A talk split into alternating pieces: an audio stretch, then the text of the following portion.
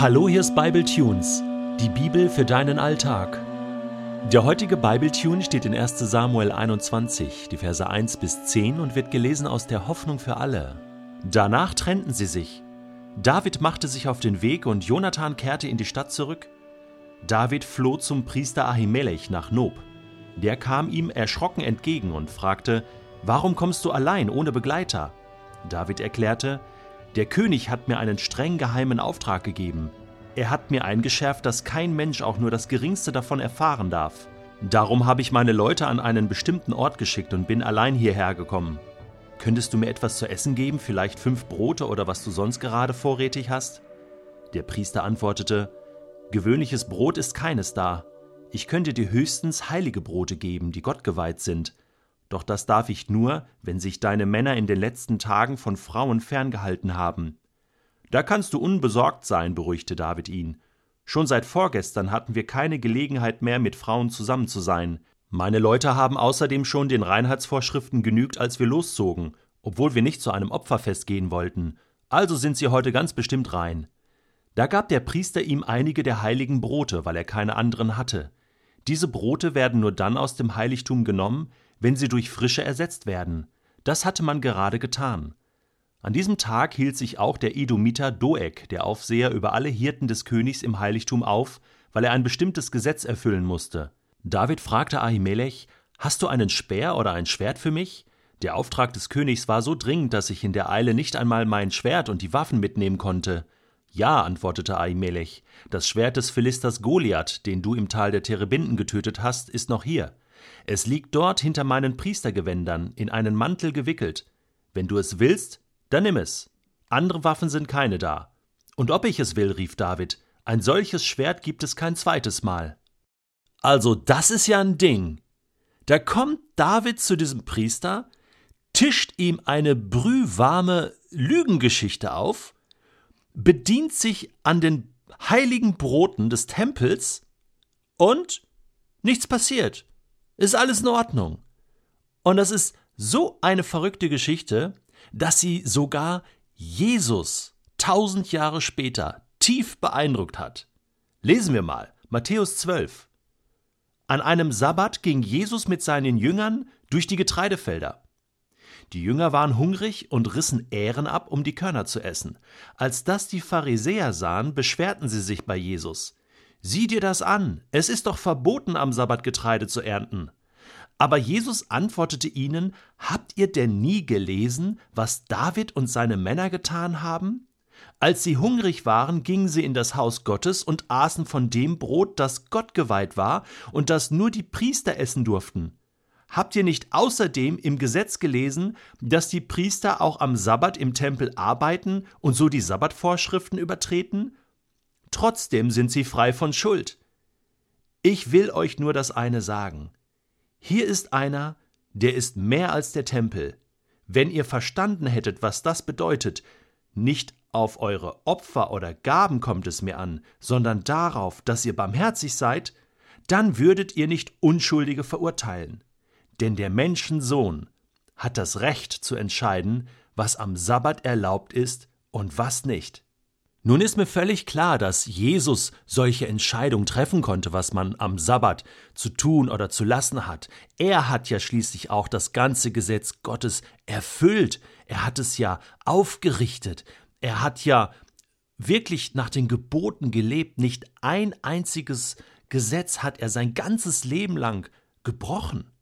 Da konnte man ihm nichts nachweisen. Okay, Jesus, ja, Jesus, der Sohn Gottes, der Messias, natürlich, der darf das sagen. Aber was Jesus hier tut, ist, dass er David als Beispiel bringt. Im Alten Testament. So nach dem Motto, der hat das ja auch schon gemacht. Und das war in Ordnung. Das ist sozusagen sein Vorbild, sein großes Vorbild. Ist das nicht der Hammer? Das führt mich zu zwei Überlegungen. Nein, besser gesagt, zu zwei Erkenntnissen. Die eine Erkenntnis ist die, es gibt Gebote, die sind wichtiger als andere. Also das Gebot, nicht zu töten, ist wichtiger als den Sabbat zu halten, würde ich jetzt mal sagen. Ja, wenn ich also am Sabbat Leben schützen kann, Ja, da ist mir ein Esel in den Brunnen gefallen oder jemand ist in Lebensgefahr. Die Beispiele bringt Jesus dann später auch.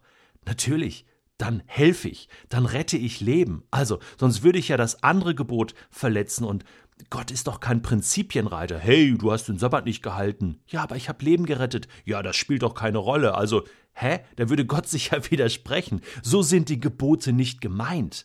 Also, Leben geht immer vor und David, der kommende König Israels, hatte Hunger. Der wäre vielleicht verhungert oder hätte ähm, diese Mission Gottes nicht erfüllen können. Und deswegen durfte er sozusagen sich dort im Tempel bedienen. Ja, das führt mich zu einer zweiten Erkenntnis, nämlich diesen Spielraum, diese Freiheit, die wir als Gottes Kinder haben. Wir gehören nämlich zu Gottes Team. David gehörte zu Gottes Team. Er war auserwählt. Er gehörte zu Gott. Er war Gottes Kind. Und da hat man eine gewisse Freiheit zur Gestaltung. Da wird vorausgesetzt, der hält sich grundsätzlich an die Gebote. Aber noch viel wichtiger ist sein Herz.